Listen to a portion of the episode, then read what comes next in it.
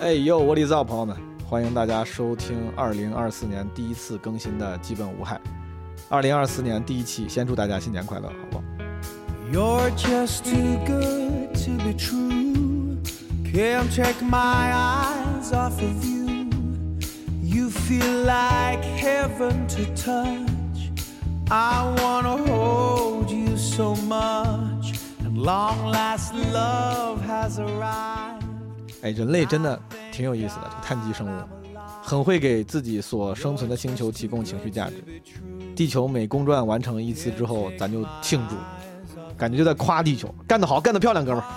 在人类诞生之前，已经人家已经转了几十亿、几百亿年了，也就是说这个数对吗？但是人类诞生之后，咱们就想那个办法得庆祝它，地球应该挺开心的。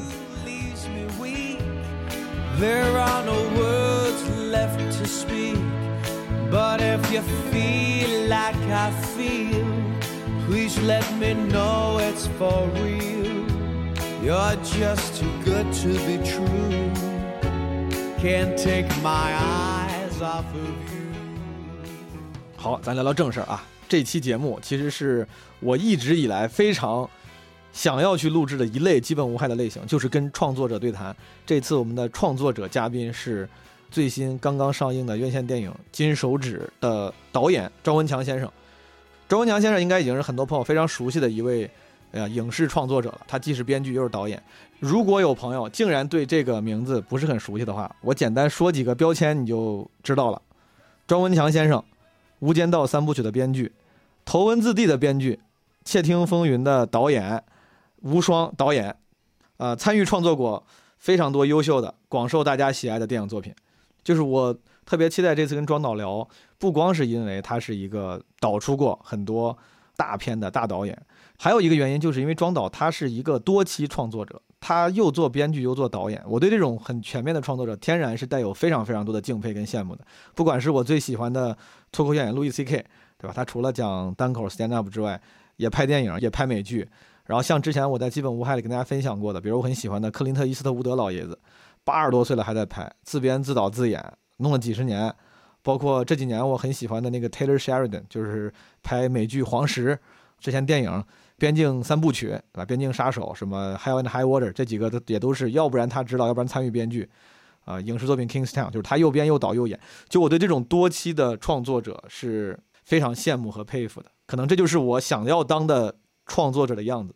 所以说，对这次跟庄导录播课，我非常期待。准备这次录制的时候啊，我的目标是尽量少问那些大家可以在别的采访文章或者是那个媒介里能够了解到他的那些问题。其实最开始我带着很多问题，然后我看了几乎他所有的这个采访的，不管是新闻的这个报道、文章、专访稿还是视频作品，很多问题都被解答了。比如说。呃，之前南方人物周刊做过一个专访，叫庄文强故事操控者，写的也很好。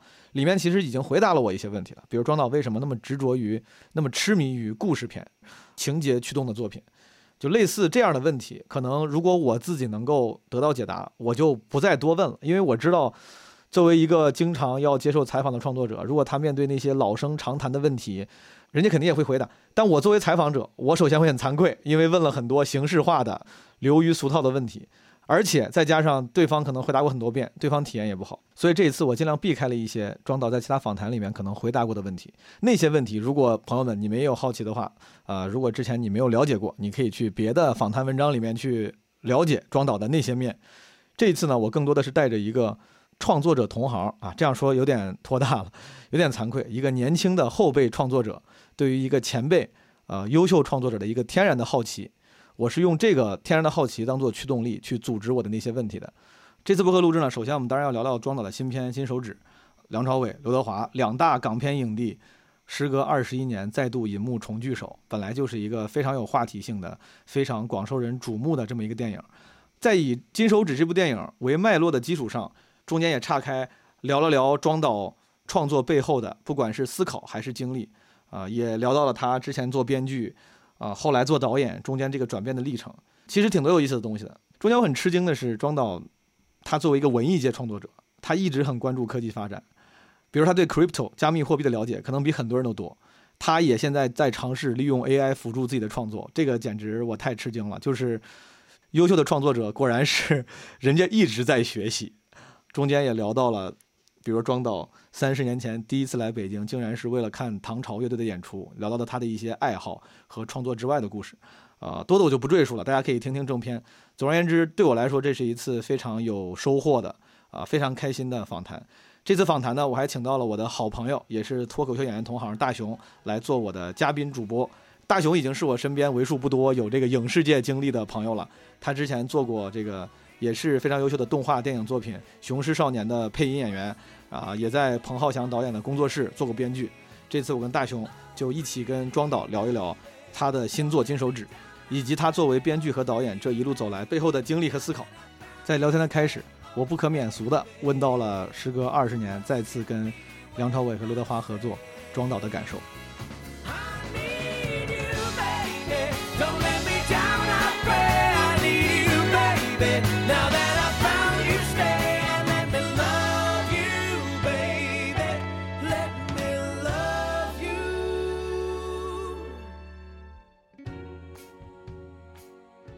前段时间我刚把《金手指》这个电影我给看了，这不是大家也老说嘛，是刘德华跟梁朝伟老师的时隔二十一年再次这个合作，他们会属于是给自己的角色会有很多自己的想法的人吗？还是更多的是配合您的呃指示？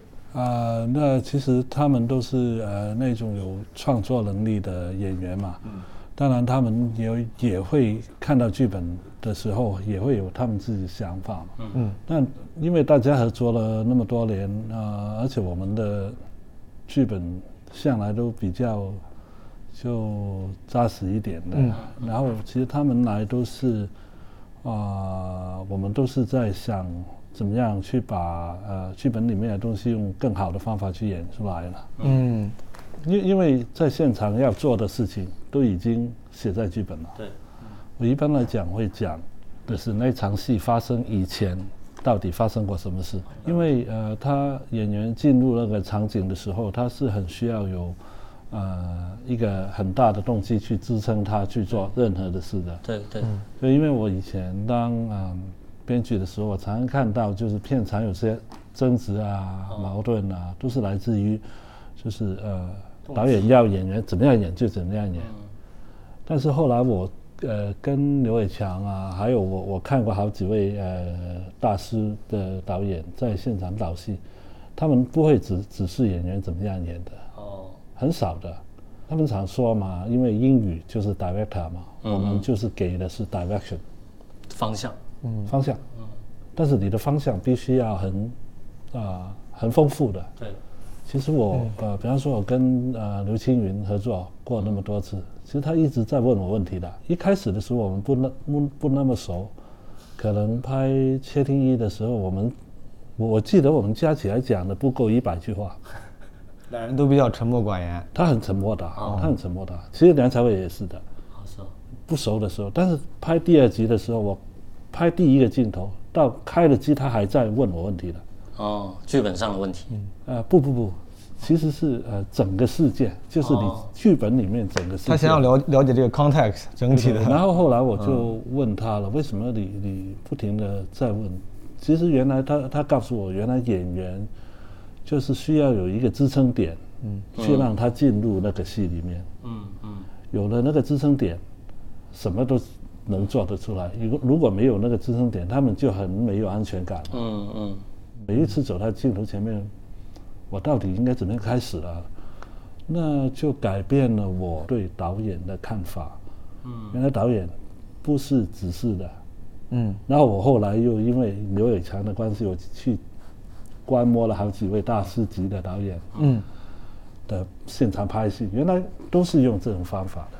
嗯，就是他不给具体的指令，演员问他问题，他们反而有些时候会反问演员。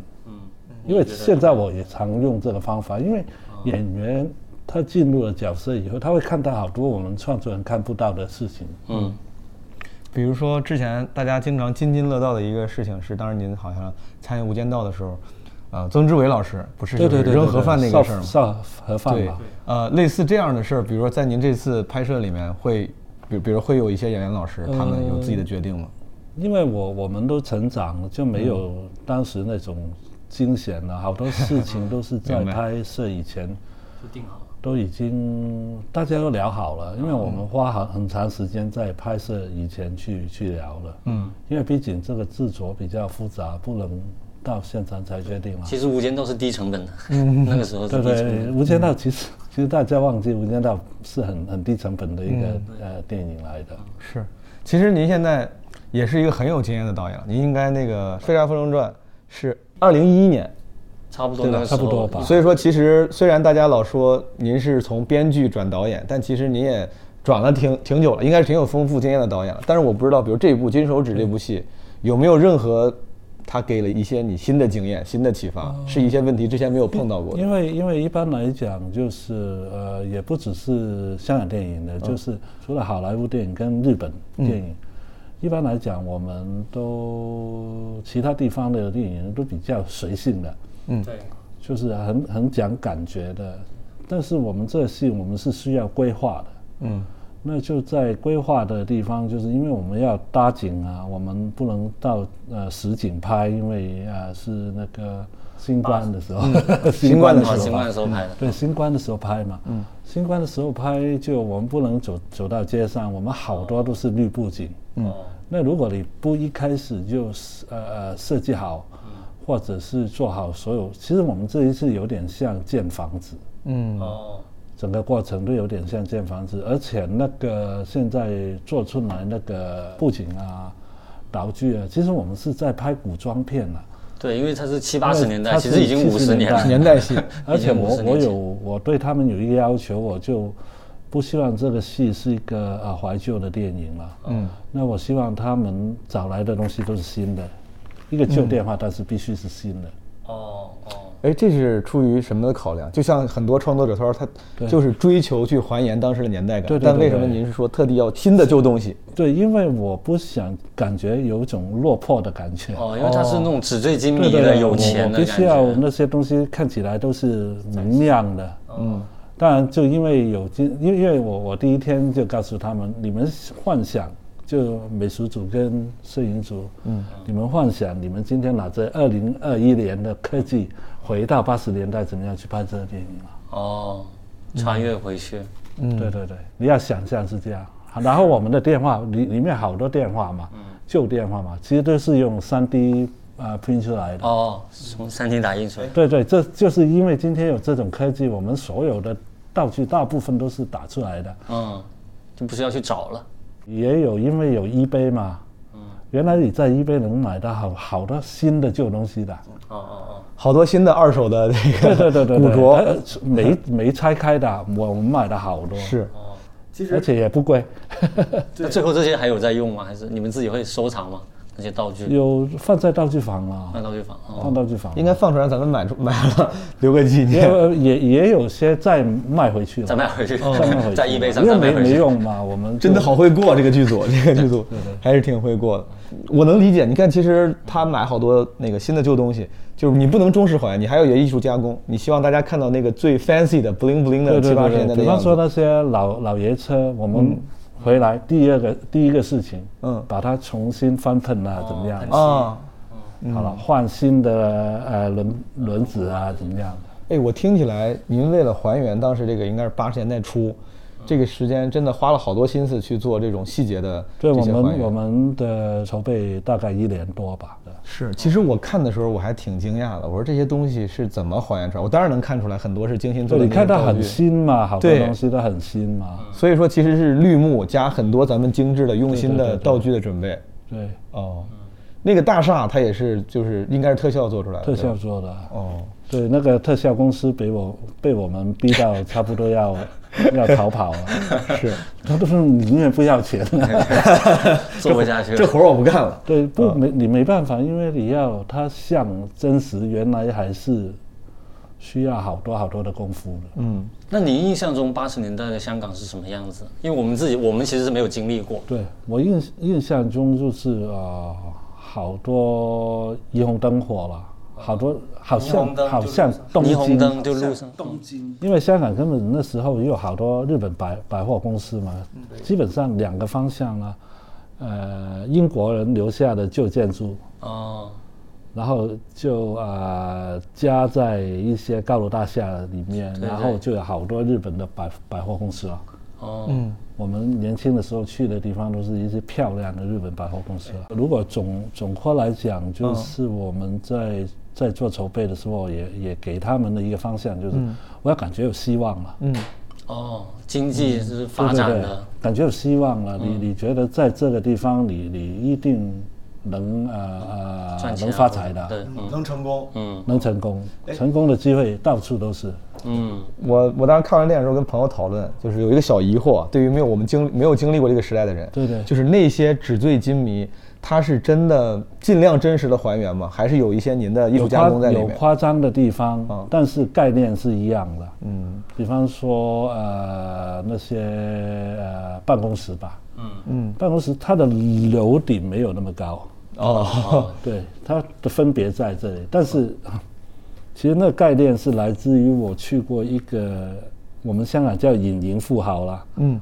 就他不出名的，但是他有几百亿的。哦，的办公室啊，在他在一个大概我我记得好像听他秘书说，他的办公室在金钟，就中环旁边，嗯。应该大概四百平米吧。哦。四百平米。对他一个人跟秘书，啊，就两个人的办公室只有两个，人。对对对，哦，所以说其实你它是有原型的，这些有有有启发的有有有有。那个佛头这种设计是有原型启发的吗？呃佛头那个原因是因为那时候想，呃，有一个镜头有东西飞过维多利亚港嘛，嗯嗯，哦，维维多利亚港。咁那个时候就呃，我突然想起有个朋友说，呃，他买了一个东西要直升机哦 才能运运到，因为太大进不太大了，嗯，那个那个电梯嘛。要还原这个。对，那但是佛头是我跟美术指导想的。嗯，对我我我那朋友买的东西是正经的，有有用的。有用是假的，佛头那不敢买就是就是炫耀的。然后然后其实我们在里面有个古董房，我后来才知道所有的古董。因为有一天在拍的时候啊，你们弄的古董，我以为还又是呃 3D 打印出来，我想去碰一下，就美食组就过来，借的，很很很小心。呃，导演你想干什么？你想们干什么？租回来的，租或借的哦，租了一些古董回来。明白哦，看来里面很多道具是真的很有价值的。啊，我最后再问一个可能跟华仔还有 梁朝伟相关的问题啊，呃，因为你们之前合作过，二十多年前你们拍《无间道》的时候，一定是在片场见过。二十多年来，他们有变化吗？当然有了，当然有。这这是我最惊讶的地方，就是，哦、原来演技这回事，是还像他们两个演的四十年了，原来是四十年，嗯对，还有进步的空间。嗯 还有进步的不过你。看，你你有看了片吗？看了，你你不觉得梁朝伟还有进步的空间吗？这这他很少演反派，你你不觉得他在做的事情没什么人能做得到吗？嗯他那种所谓以大家说是夸张，嗯，那那是真的是夸张吗？他一点都没有夸张，我觉得，嗯，因为一开始的时候，我第一个星期拍的时候，他他突然间在排演的时候演了一个动作，嗯，原子弹怎么样？啊，很浮夸的那种。对对对，那是排演吗？嗯那我就问他，你是呃这个是玩玩而已？他说好像不是。嗯，不如我们试试看，就把它拍了下来。真的想但是我这么去演我我跟摄影师啊，我们去讨论都觉得会不会太夸张了？那就拍了另外一个保险一点的版本。那第一个星期都是这样过了，一直都是有一个夸张一点的版本，一个呃比较正常啊，我们所谓正常一点的版本。但是第二个星期我们就看了片以后，我们觉得应该是夸张那个版本，所谓夸张那个版本。更符合性格了。那符合剧情吧。然后一直在演的时候，可我不知道是习惯了还是怎么样的，我们觉得应该是这样。嗯，就不再拍保险的版本，因为本来剧本写的那个人是比较阴暗的，嗯，哦，就比较冷硬那种的。哦老谋深算。现在就有点癫狂在里面了。对，现在那种是比较外放色彩吧，外露一点。对，对对。您觉得这个是梁朝伟他这二十年来就是演技更精进的地方？对对对他对对对，他自己也觉得有点惊讶了。嗯，嗯因为我说你每一天从换了衣服走出来，都像那些拳手嗯，走上。对对对，他一直在在跳的，嗯，他整个状态都是很嗨的。嗯好，哎，问完演员，我问这个故事，庄导就是这个故事，因为大家都知道它原型是那个嘉年案嘛。您当时为什么想要选这个故事进行创作呢？它有什么吸引你的点吗？那么多精彩故事，为什么你选中了它？呃，因为因为那时候我很小嘛，年纪、就我发现那社会，就是就是那些大人突然间有些时候很有钱，啊、几个月后又又破产了。又。破产了怎么样的，然后我就发现原来香港这地方经历过好几次金融风暴，对，那我很想理解是什么，我就去了解了，然后发现了一个又一个的故事，嗯，然后发现有一点就是这是最重要，如果只是这个故事好看，我不会拍的，嗯，就是发现原来这种故事一直发生到今天还在发生，对，然后所有的人，无论多聪明的人，一直掉进这个圈套的，嗯，不会吸取教训。嗯，没有人会吸取教训的。啊、而且所有我我了解过这些所谓诈骗，嗯。其实大同小异，对。方法都是一差不多的。其实你你也能做得到，你够难做的，真的不，我我觉得是每一个人都有能力做得到，就杀猪盘但是当然你要结合的是你的运气啦，对，你的能力啦。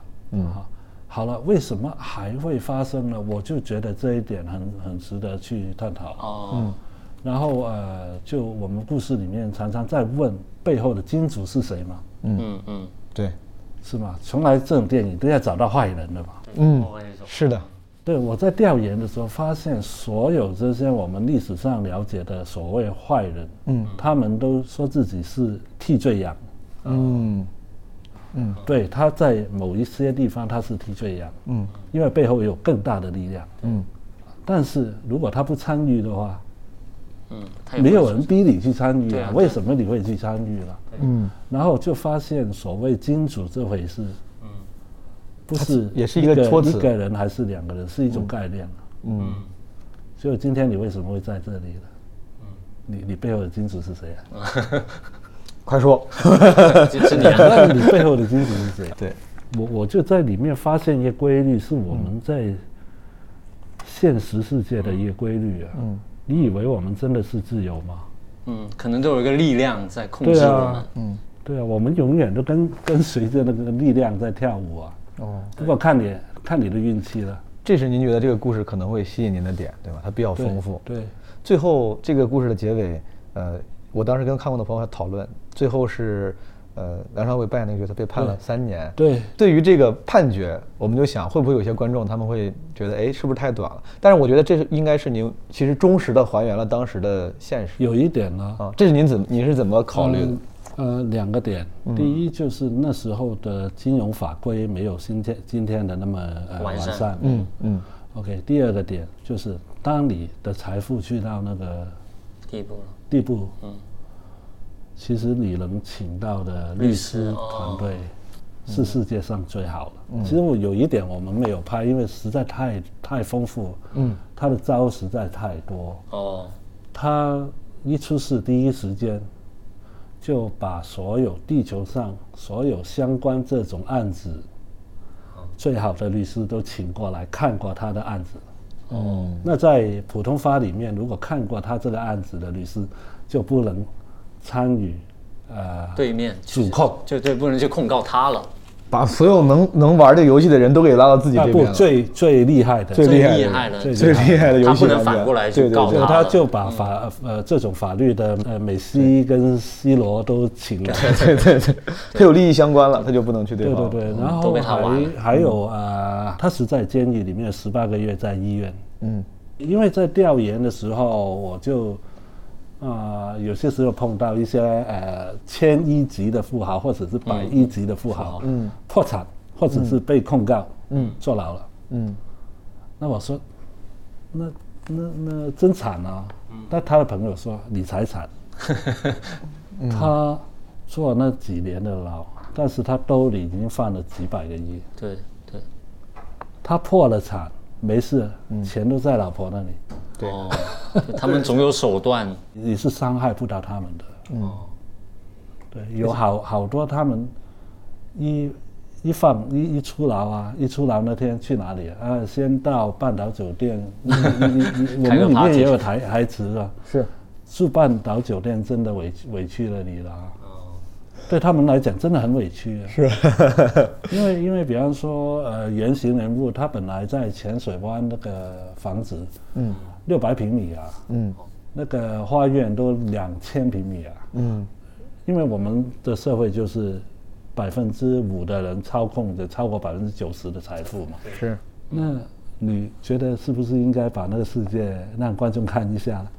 嗯，这是您可能另外一个目的，想让大家可以来一窥这个世界的某个对对对，切面。你只是看到一点点，有有些事情，我相信我拍出来没人没有人相信的，会。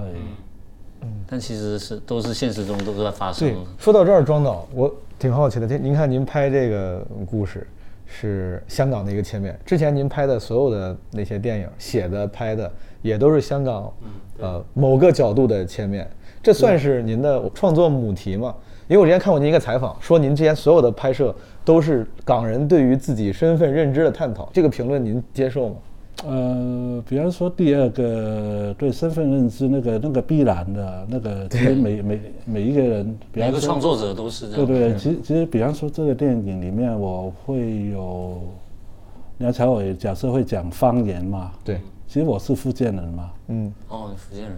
您是福建祖籍啊，其实因为因为这个案子，我有些朋友的呃父母是跟这个案子有关系，哦，所以我才那么兴趣那么大了。嗯然后就是呃所谓呃以香港为本的故事，因为我我们了解，嗯，对就比方说你你是在上海生活，你肯定会拍上海的故事吧？嗯嗯。本能的兴趣。对对，因为你跟他最接近嘛。是的，您对嘉宁案就是这样的诠释，给了一个这个结果，它不是一个完全的正义战胜了邪恶的这样一个典型的叙事，其实反而你有自己的思考在里面。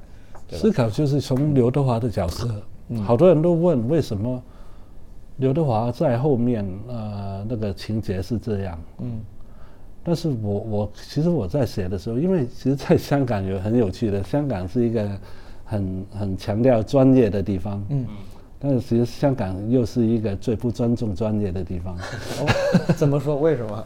对，嗯，尊重跟正义，其实在香港可以很容易扭曲的。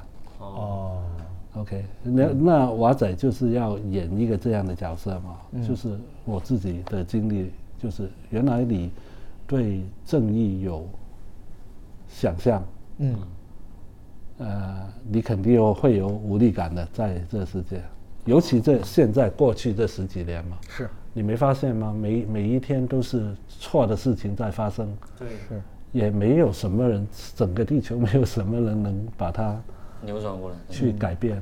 很无力。是吧？没有英雄啊，这世界。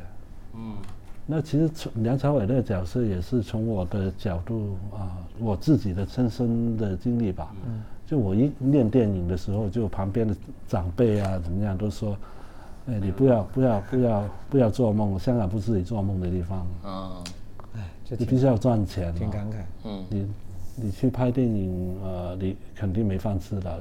嗯嗯，刚才您也提到了，就是您会做调研，为了这个重现这个故事。之前无双的时候，里面也有非常多专业的剧情，对林贾超的呈现。对这次里面，因为我是学金融的，我就看到很多关于金融、啊、有错吗？没有错，那怎么能有错？每一个都对。对，这一次对了。所以所以说我才很好奇，哎，您可能很多观众都会觉得庄导怎么各个行业的知识都那么丰富？您会为了每次的创作专门去学习吗？不，我我其实常常说，就是拍电影，就是每拍一部电影，嗯。有你就是要去学过一个新的东西了。嗯。比方说那时候拍《头文字 D》，我不只是看那个漫画，嗯。我们还去了那个车厂，真的找了那台、哦那台 A86 机器，对 A 一八六，后来换那台机器，嗯嗯那去看到底他是不是真的能做得到那些事情，然后我们还去要要要去了解到底怎么样才能做那个漂移漂移啊，那些东西，那其实蛮，这也是我们做这个行业有趣的地方嘛。每每一次都要学一个东西了。每干一个工作都要顺便打开一个新世界。那庄导，你学习完这，你会对股票有兴趣吗？因为最近其实呃呃，兴股票的不不可以行情很差。不可以说兴趣是好奇了。好奇，就因为，比方说我我都花了一点时间去了解 crypto 嘛，就是那个呃加密货币。呃加密币哦嘛。，OK，就我觉得，对人人人类的求利的欲望，就变着花样发明一些东西，对对对对，真的很很努力。这如果用那些智力去发发明怎样去把水弄干净，不是更好吗？哦，那不是一个更大的生意吗？为什么要去那个做这个事情呢？对，到到底所谓，当然我我我我我有个结论，就是加密币只有一个作用。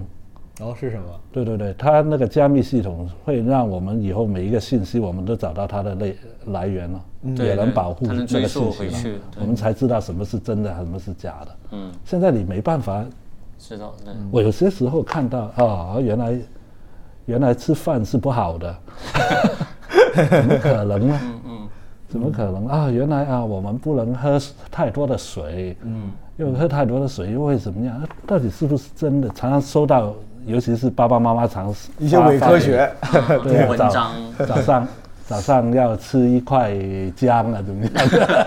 哎，庄导对于我们的微信的这个父母之间的生活很了解，都是全天下的父母都是一样的，全天下都是这样。全世界父母都是这样。对对，会发一些没有经过验证的对对文章，对对对对，所以现在我我在在了解在了解 AI 了，哦，AI，对对，写了一个 AI 的故事嘛，哦，已经写了。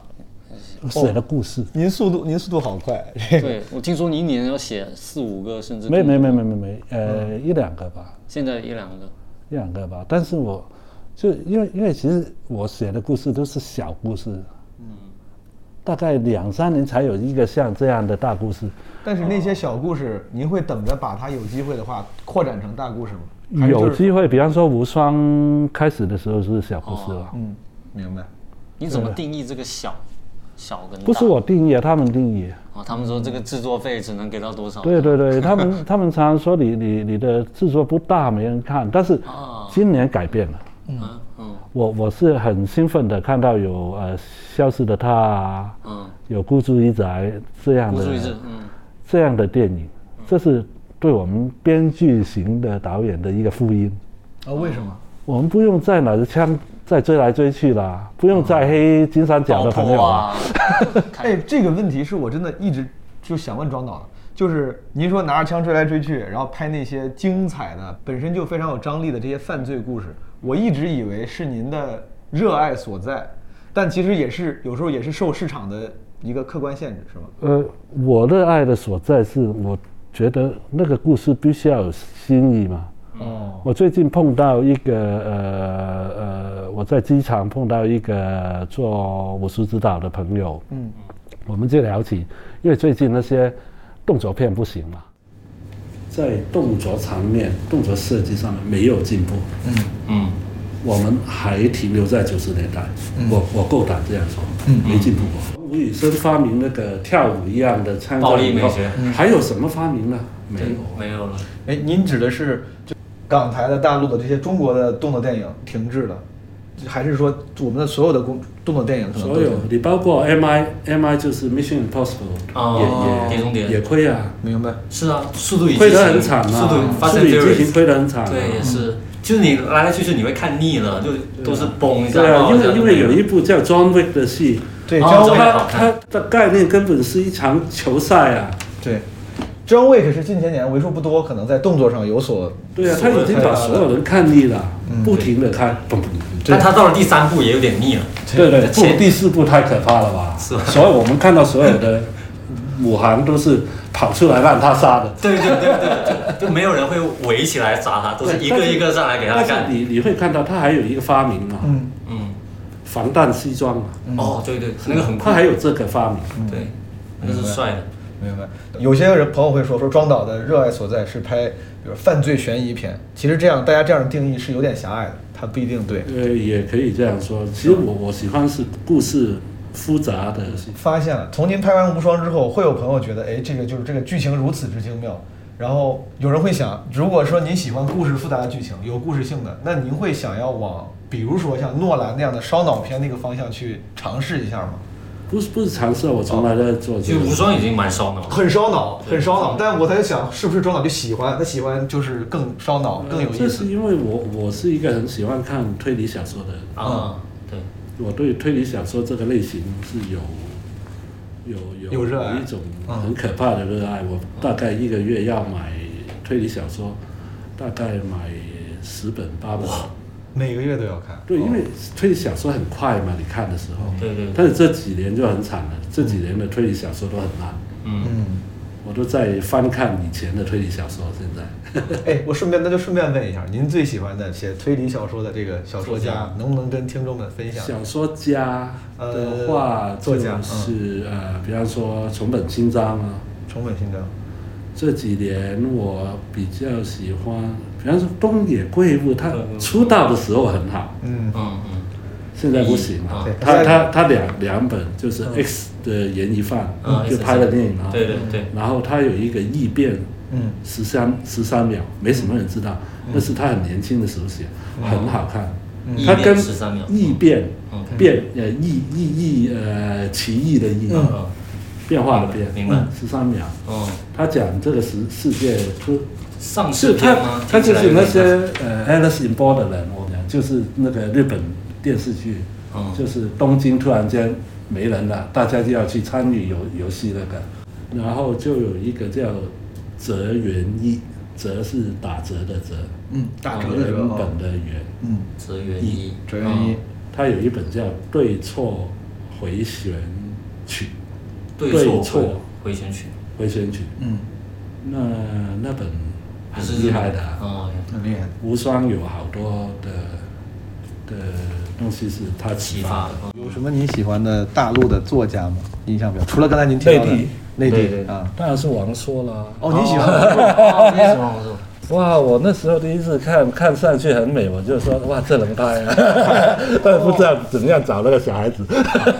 哦，您那个时候就已经有导演思维了，想的是能不能拍那。个很久以前，好像刚刚毕业吧，哦，看上去很美。然后当然有啊，江大哥改了的《动物凶猛》嘛。动物凶猛他改成了叫阳光灿烂啊，阳光灿烂的日子，对，对对。那部戏我听说您很喜欢，就是里面的爱情那个片段。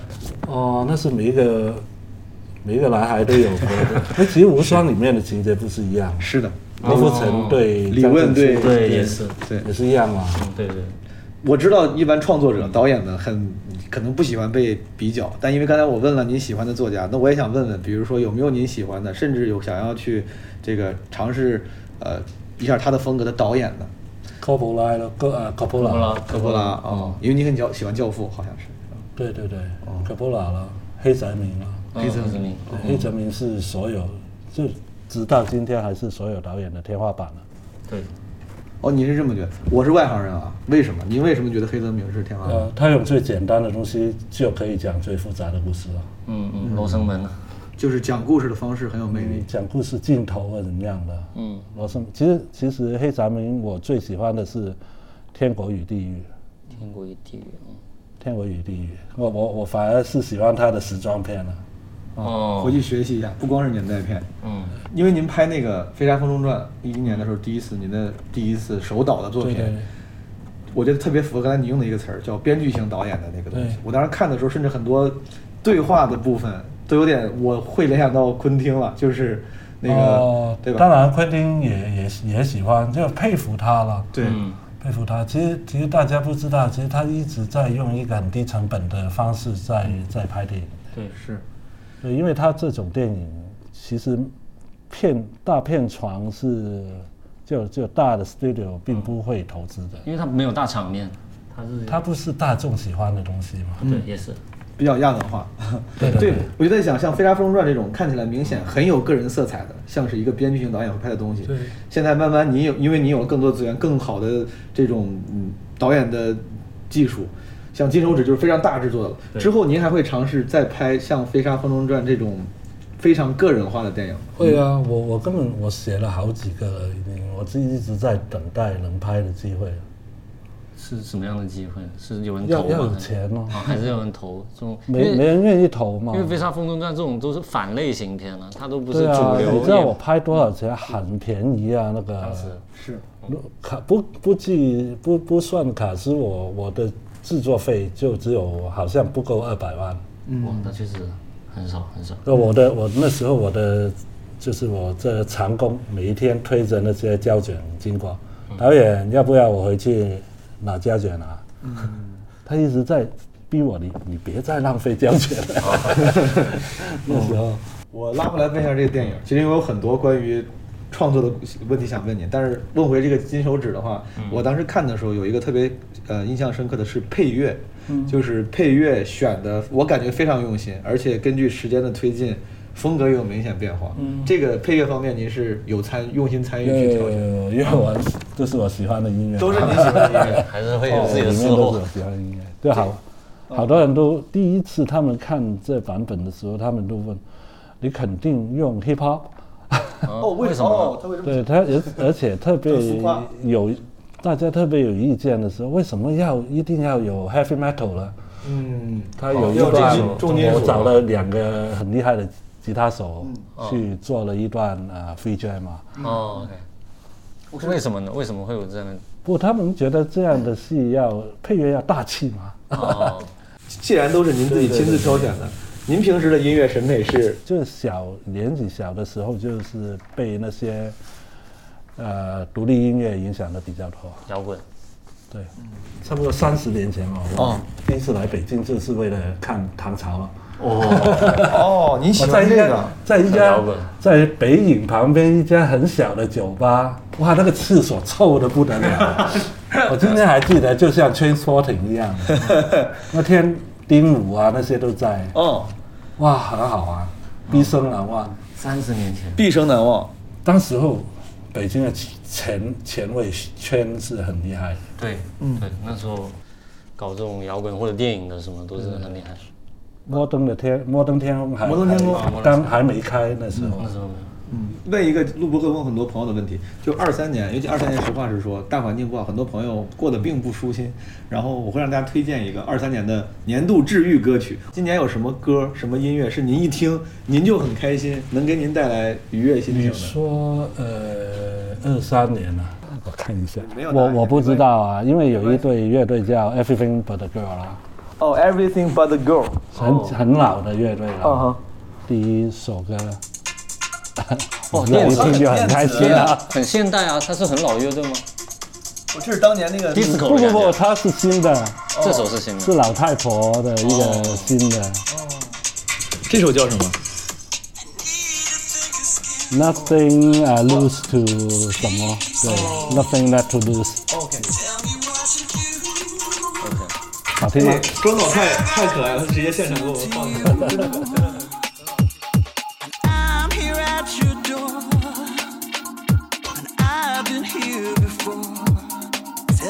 To do, 'cause nothing works without you. Oh.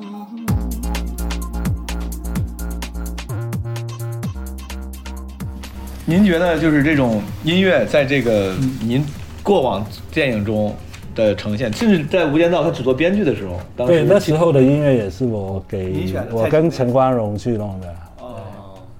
就是因为我觉得不同导演在创造自己作品的时候，他有时候会有偏好，有些人会偏好在色彩上下功夫。我感觉您在音乐上还挺挺下功夫的对对对。嗯，还有个问题啊，因为在《无双》里面，比如说看张静初出现，然后之前《无间道》的时候有陈大明老师出现，就是您的虽然拍的是香港故事，但是经常还是会跟大陆内地演员合作对对的。有没有哪个演员是您特别想合作？但目前还，没我现在很想跟那个呃《消失的她》的男主角朱朱龙啊，是吧？追龙。朱一龙，朱一龙，对哦对对。哦，哎，这个朱一龙，对，我看到最近他有一些特点，我我想拍，比如说那什么特点？我不说了，这不能说出来，让别的导演抢先一步。也也不不关不关别的导演，是是，就是我看到一些特点，特质蛮有亲切感的。哦，明白。有些朋友之前看包括采访也会说，比如说您的电影里面几乎每一个角色形象都很立体，就像《无双》里的李问一样，嗯他又有癫狂，同时又对面爱情的懦弱。就是您可能作为编剧型导演，您塑造的角色都非常非常立体。这次我看《金手指》，你觉得梁朝伟这个角色他有立体的一面吗？因为我可能没有看着，我觉得他可能整体来说给我的形象就比较统一。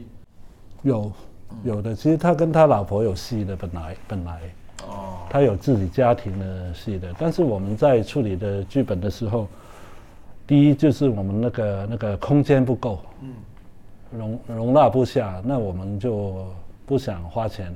其实每一个角色都有他。一些就主要角色他背后情感的故事，那我们这次减到最低。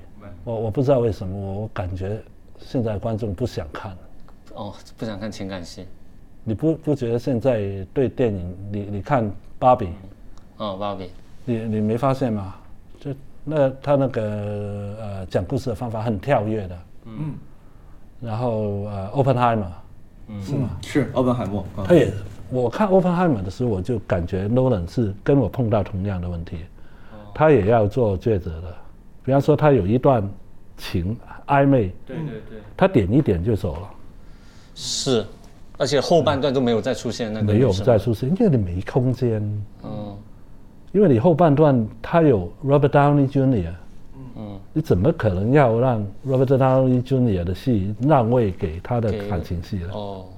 我相信是未来的电影的的形态是会这样，因为比方说这这种就是把整个角色的的情感世界很完整去呈现的故事，其实过去这几年都不大成功，除了一部《The Worst Person in the World》，就是世界上最坏的人，很好看，那是最处理的最好的，我我自己认为。但是他因为整个故事就是都在处理他个人的感情世界嘛。对，我觉得你说处理好不好是一个问题，因为现在观众也不是说他不想看情感戏，而是有时候处理的不好。你比如说一些处理的不好，比如说是男主角，他是一场戏，观众就会感觉他的那个女主角只是是真的还是假的？对，就是它只是一个附庸品的感觉，只是配合一下出一点浪漫的 romantic 的那种情节，然后就没了，就感觉大家会觉得这个女主角她存在的意义好像不大。呃，最近有一部叫《Past Life》，是一个美国在美国的韩国人的爱情故事啊。嗯，在美国很卖座啊。那其实他的故事根本是差不多是没故事。嗯。所以他所有的空间都在讲这几个人的感情。嗯。而且女女主角绝对不讨好的。哦。但是大家都有共鸣啊。原来我们现在已经不需要完美的主角了。对，有缺点的。之前这个采访里面，您说港片最讲究功利主义，说节奏要快，效果要足。对对是啊。以以前好像香港电影其实就七十分钟，七十到九十分钟。七十到九十。他因为他每天排期，他要塞满。嗯，对。比如说一部电影两个小时，他就没有九十分钟的卖。因为他要要一天要放七场嘛，那时候。对。但如果你两个小时可能只能放五场，他就卖了少，所以就需要节奏非常快。以前有个概念是一二三。什么一三五七九是不是有这个概念？不，一二三四五本嘛。对，好像大概这个意思，就是多少分钟要出现什么，多少分钟出现什么。香港电影已经帮你写好了。进呃刚进行业的时候，就是要学习怎么样在第一本做什么，第二本做什么。嗯，对，第一本就是第十十一本大概一本一一部电影大概呃五到六本嘛，一本就是通常为什么一本一本就是他选一个地方那个声音是可以卡的。就是没音乐啊，没有，没有没有声音过长的。嗯，OK，他找一个点，大概十五分钟到二十分钟。哦，那一般来讲，一部电影我们说的是五到六本戏了。嗯嗯，就九十分钟到一百二十分钟左右了。嗯嗯，那呃有一个规律的，第一本戏我们必须要完成哦，人物要出场啦，要，那我们就集中啊，怎么样让他出场？嗯，然后第二第二常常说最考。编剧的就是第二、第三、第四本，哦，因为有有一段时间我在呃香港，我做剧本医生的，嗯，我在嘉禾电影公司。帮别人改剧，那他们就，因为他们会买好多剧本的，那时候还是片床制度吧，啊，片床，他们会买好多大师级的剧本的，嗯，那时候我就去帮他们把剧本改到能拍，嗯嗯。哇，那时候看到大师级是怎么样？大师级的第一本是很好看的，嗯，哦，然后后面都全都是不行的。那我的我的责任就是把那些东西再重新写出来了，后面的东西。明白。对，所以说刚才说，你看港片是有它自己的节奏跟特色的。对对。然后您自己又现在说实话，在很多人眼里是最能代表港片的导演之一，就是您会继续延续这样的风格吗？就是节奏快、效果足，还是可能会尝试别的风格？其实黑黑泽明有讲过，他怎样去判断一个演员演的好不好。他说一个好的演员，他演一个变化，可能只需要一秒。嗯。一个烂的演员。他可能十秒才能演得出那个变化。哦，对，你像梁朝伟、刘德华这种老戏骨，他们一直在担当这个门面嘛。就是其实现在香港电影还是由他们在顶着，感觉好像没有新演员涌现出来。对，哎，这个事儿会会困扰会困扰您吗？就没有人可以用？非常困扰，但是这个是我们的责任了，因为我们一直没有给机会他们嘛。哦，我们没有。因为啊，因为还是做生意嘛，我们还是要找票房有号召力的，号有号召力的演员来演，然后他们哪哪里有空间呢？那常常他们都在戏里面，就是啊，当比方说一个警察的旁边的一个小弟，跑出跑入，那我我就不想了。那这一次我们就改变了一点，虽然他们的戏份还不算多，嗯嗯，但是还算是戏呀。戏，嗯，就不是只是说 yes 站在那里，对对对，不只是把一个东西交给，嗯嗯。啊啊主角主演的，那而且他们 有有一点他们很感动的，就是每一个人都有名字嘛，哦，这好用心。那我我是希望他们有一个机会来看到这两位前辈是怎么样去工作的，嗯嗯，对，因为他们的工作方式。是啊，我觉得很值得去学习的。嗯，但是我问过他们嘛，要不要教书？他们两个都说我不会不懂教书。然后我就跟他们有一个谢意，我说这一次我去找一班年轻演员来，好不好啊？因为本来我写的剧本，你知道吧？投资方当然是想那些啊，这是谁？这是谁？这是谁？要叫得出名的。但是说叫得出名的都。差不多五十岁了，对。而我那帮我是需要二十到三十岁的，嗯。然后我就找这两位大哥，这两位大哥同意了，什么什么都行。然后他们也也跟这帮演员很帮忙啊，真的很帮忙。因为以前都有前辈问我为什么要帮新的演员，嗯我回了一句话，他没话说的。我说我们都是别人帮出来的嘛。对，是。那现在你看到有钱，当然也不是每一个人都帮。你看到有钱资的，就是有能力的，为什么不帮啊？对。而且我我我我不是出于好意啊，是私心。嗯。我下一次 casting 的时候，我有多一个演员用吗？哦，对，是。您这个心态作为导演，我觉得这种培养后辈当然很好。但刚才我我想深入问一下，您刚说演员断层，年轻演员少，让您很困扰。是因为，当然您提了一个原因，是因为有流量的那些大演员在那儿，没有票房。但供给就这些演员，年轻演员，他们供你选择的这个供给多吗？足够吗？因为我都跟很多大巨星合作吧，嗯我都问他们，他们说，因为一开始的时候，没人知道谁是有前途的，他们每一个，包括发哥都说，真的有有前途的，你只要给一个机会，他就来了。他就能让人看到了。是，嗯。他说：“如果你给了机会，他不让人看到是他的问题。”嗯嗯。他发哥说，他以前就是站在后面，以前也是拿着一个 堂木，当什么就衙门的呃那些那些衙差。衙差对对。对，甲乙丙丁。对对对对对。然后刘德华跟跟梁家辉就在上海滩，就在发哥后面当个小混混，在点烟。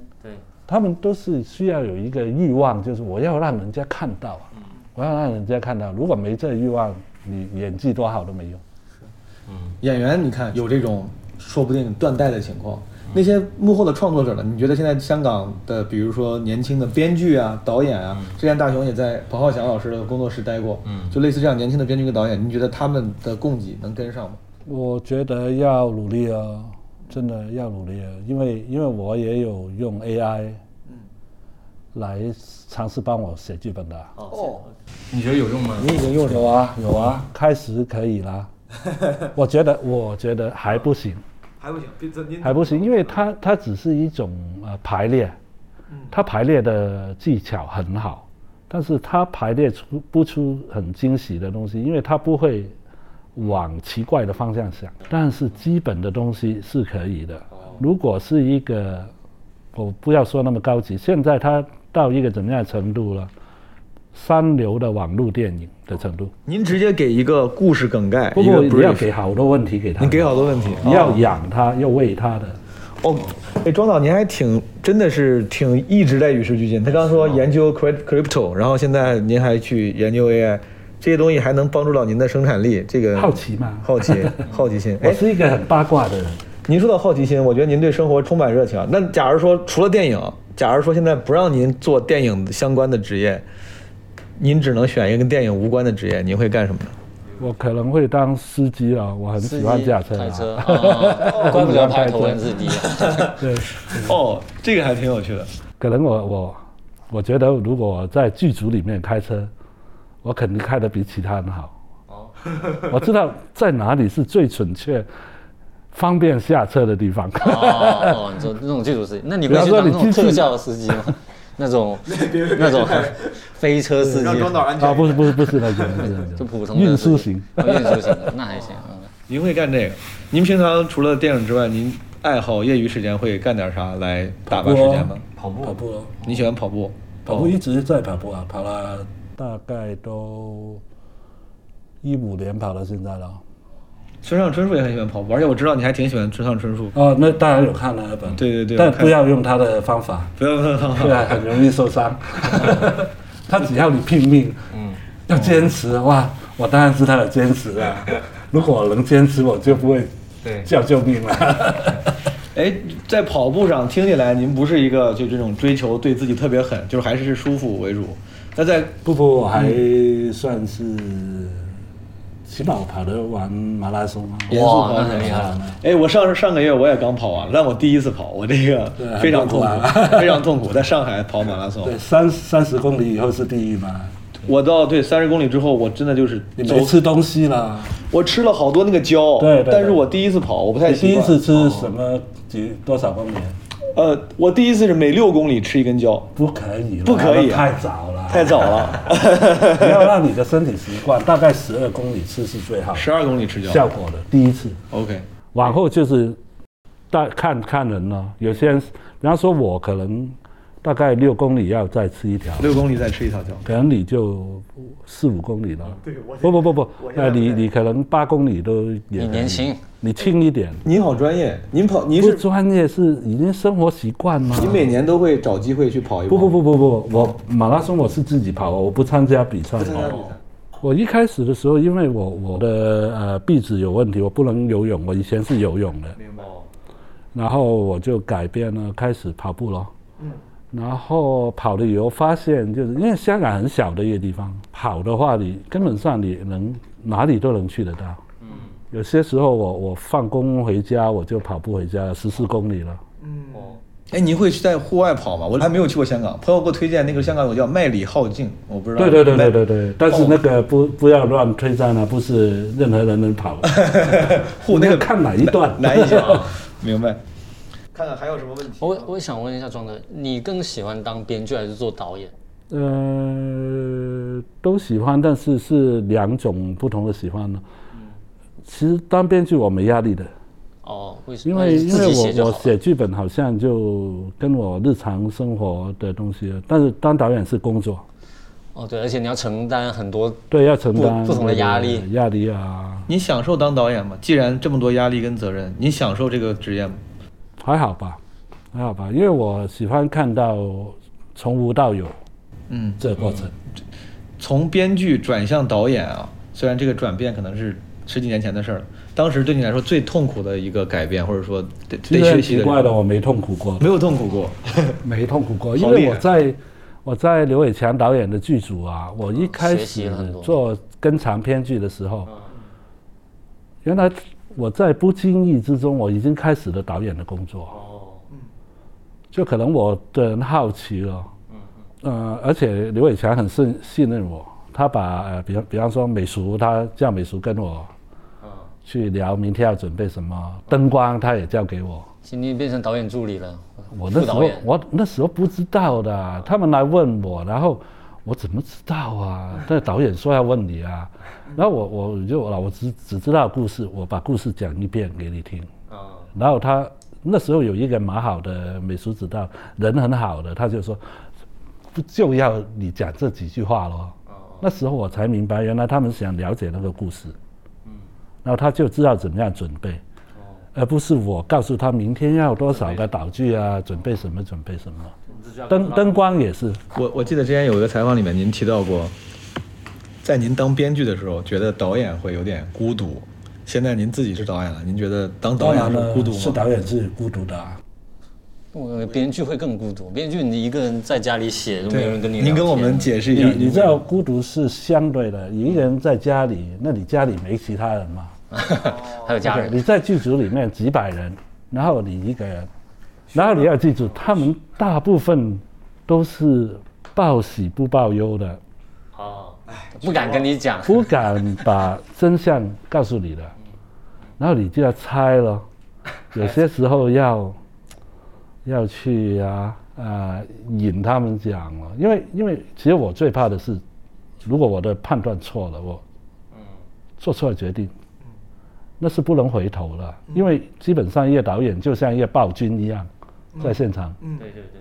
对啊，你随便说一句我要下雪，就一百几十个人去找雪。帮你下雪。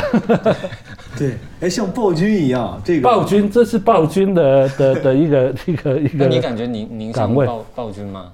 您的。我我还好了，我还好，我还还是要讲道理的。对我刚才。暴暴君不能常用的。有有有时候我会用，真的真的很需要的时候，我看成本哦，因为因为你用暴君的话，你必然会跟你的拍档感情有伤害了，嗯或者是呃，他们以后更不会把真相告诉你了。哦，更怕怕被你骂。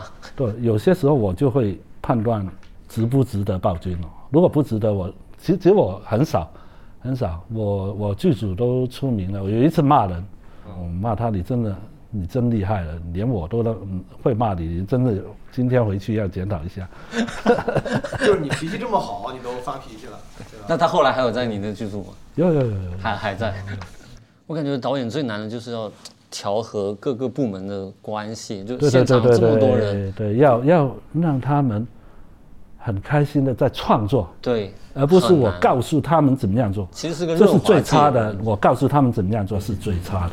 这个技能就是告让大家能开心的创作，这个技能是您本来就有吗？您本来就是这样一个能够让大家身边的人充满能量的人吗？还是你这是你为了当导演学回来学回来跟刘伟强学的？刘伟强就很会让其他人去发挥自己的创意的。嗯，我我真的我真的很怀念跟刘伟强拍戏的，很开心的每天都。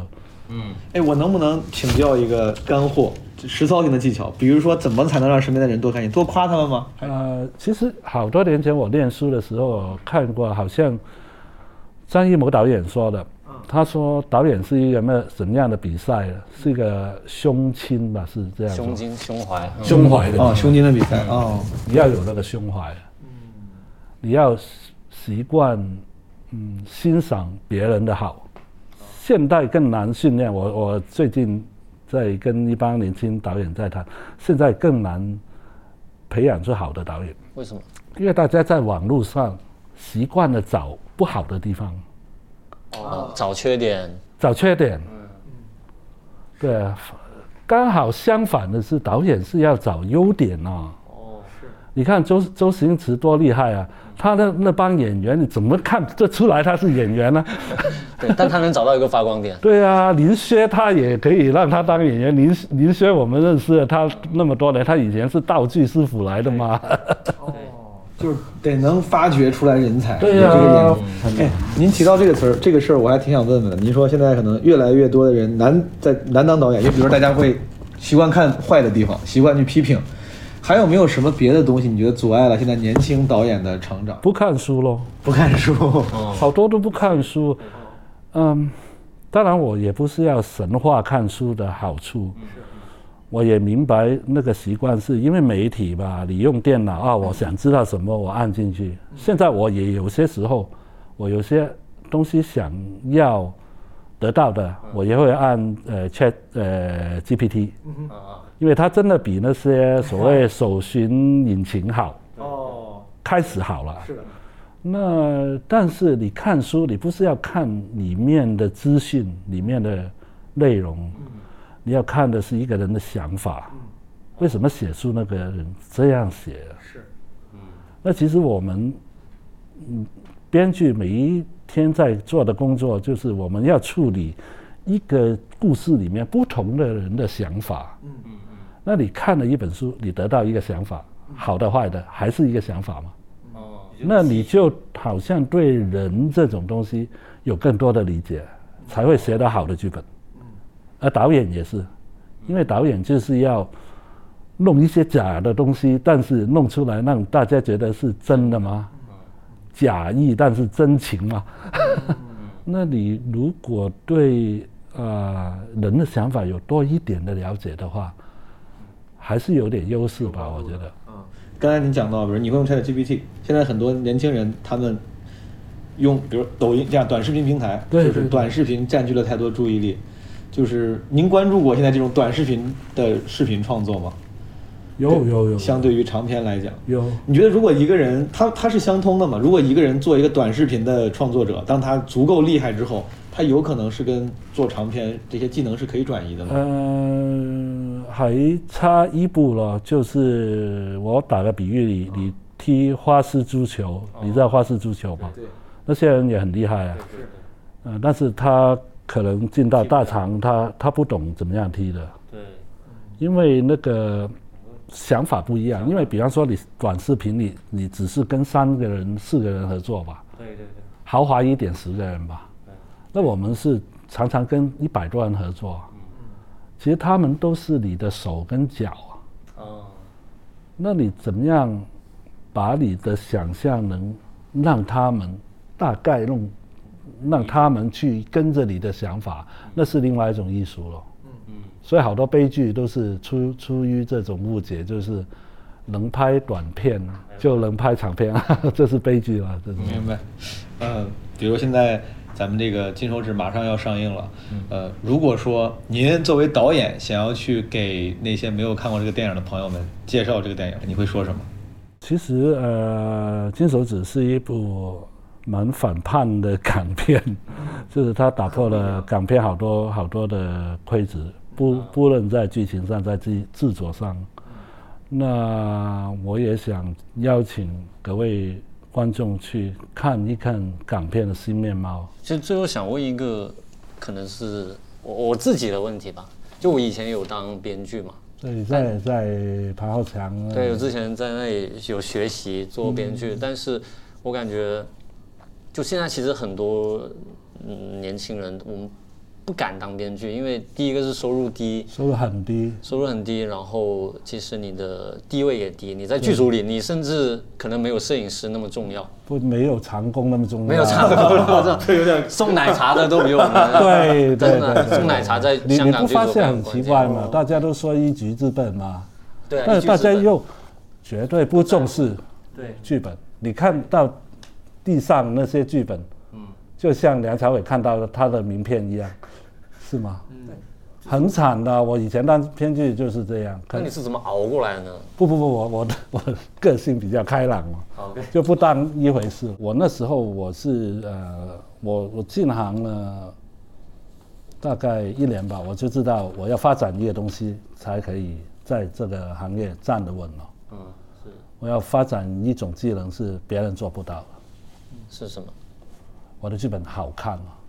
哦，我剧本是应该这样，我剧本不能拍，但是好看。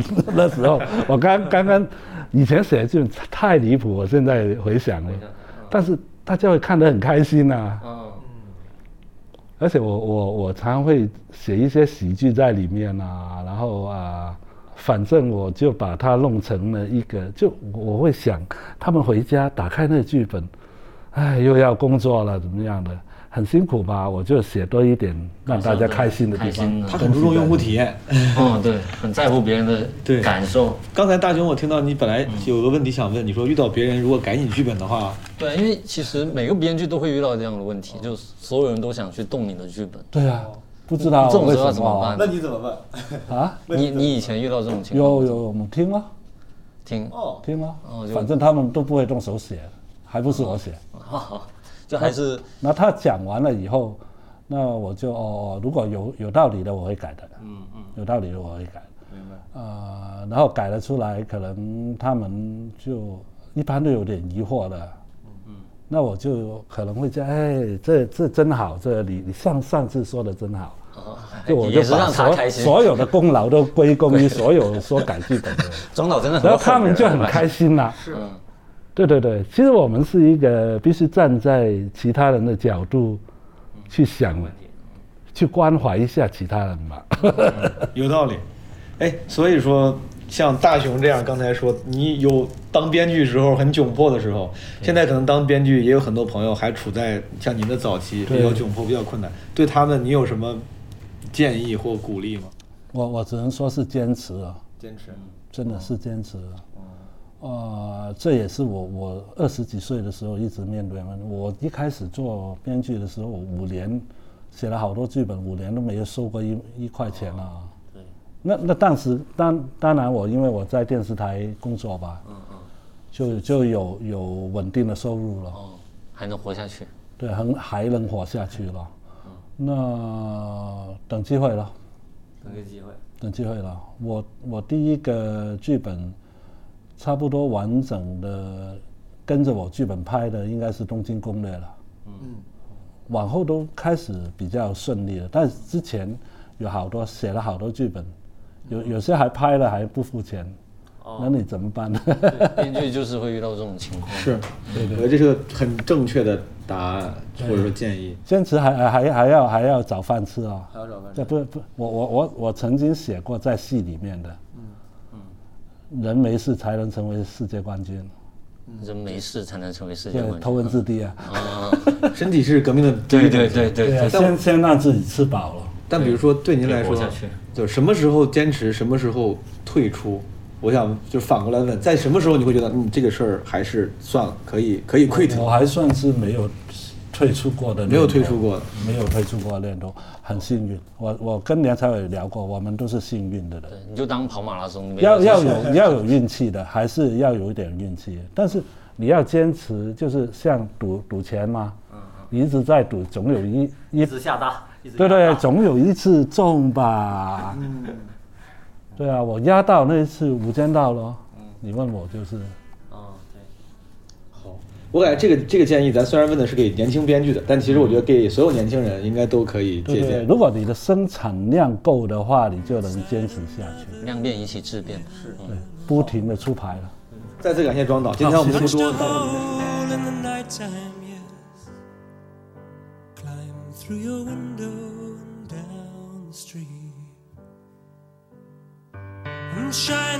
a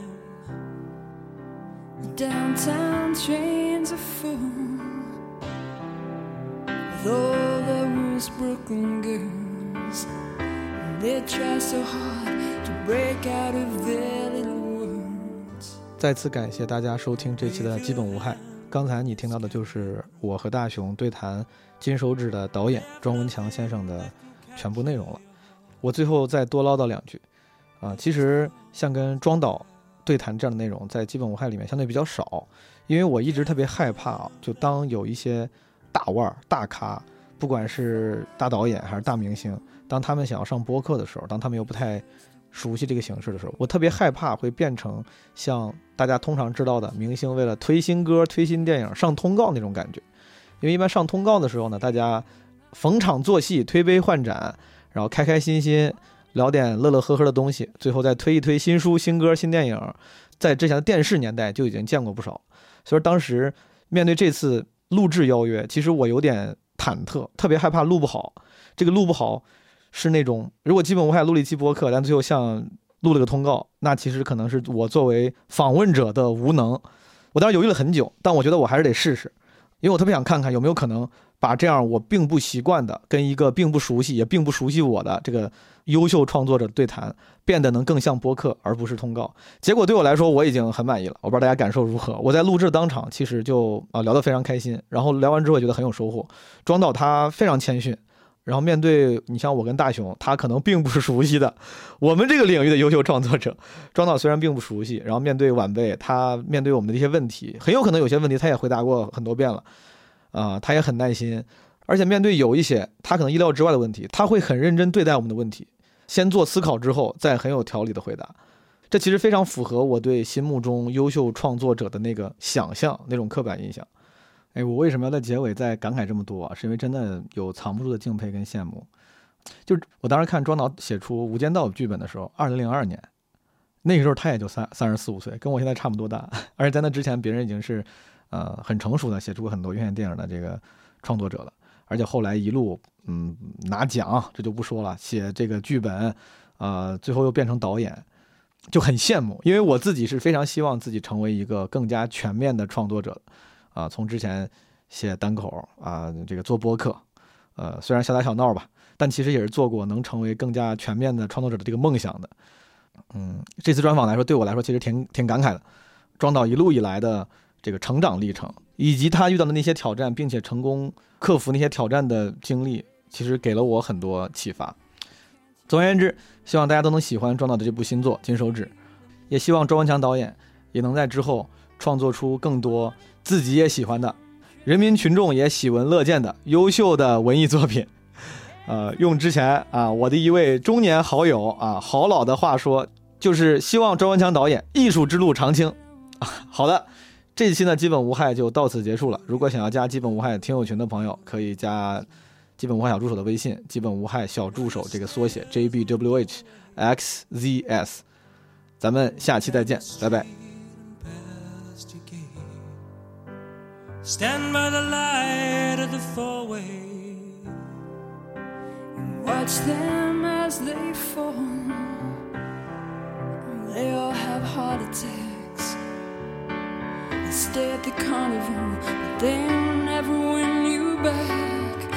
Will I see you tonight on a downtown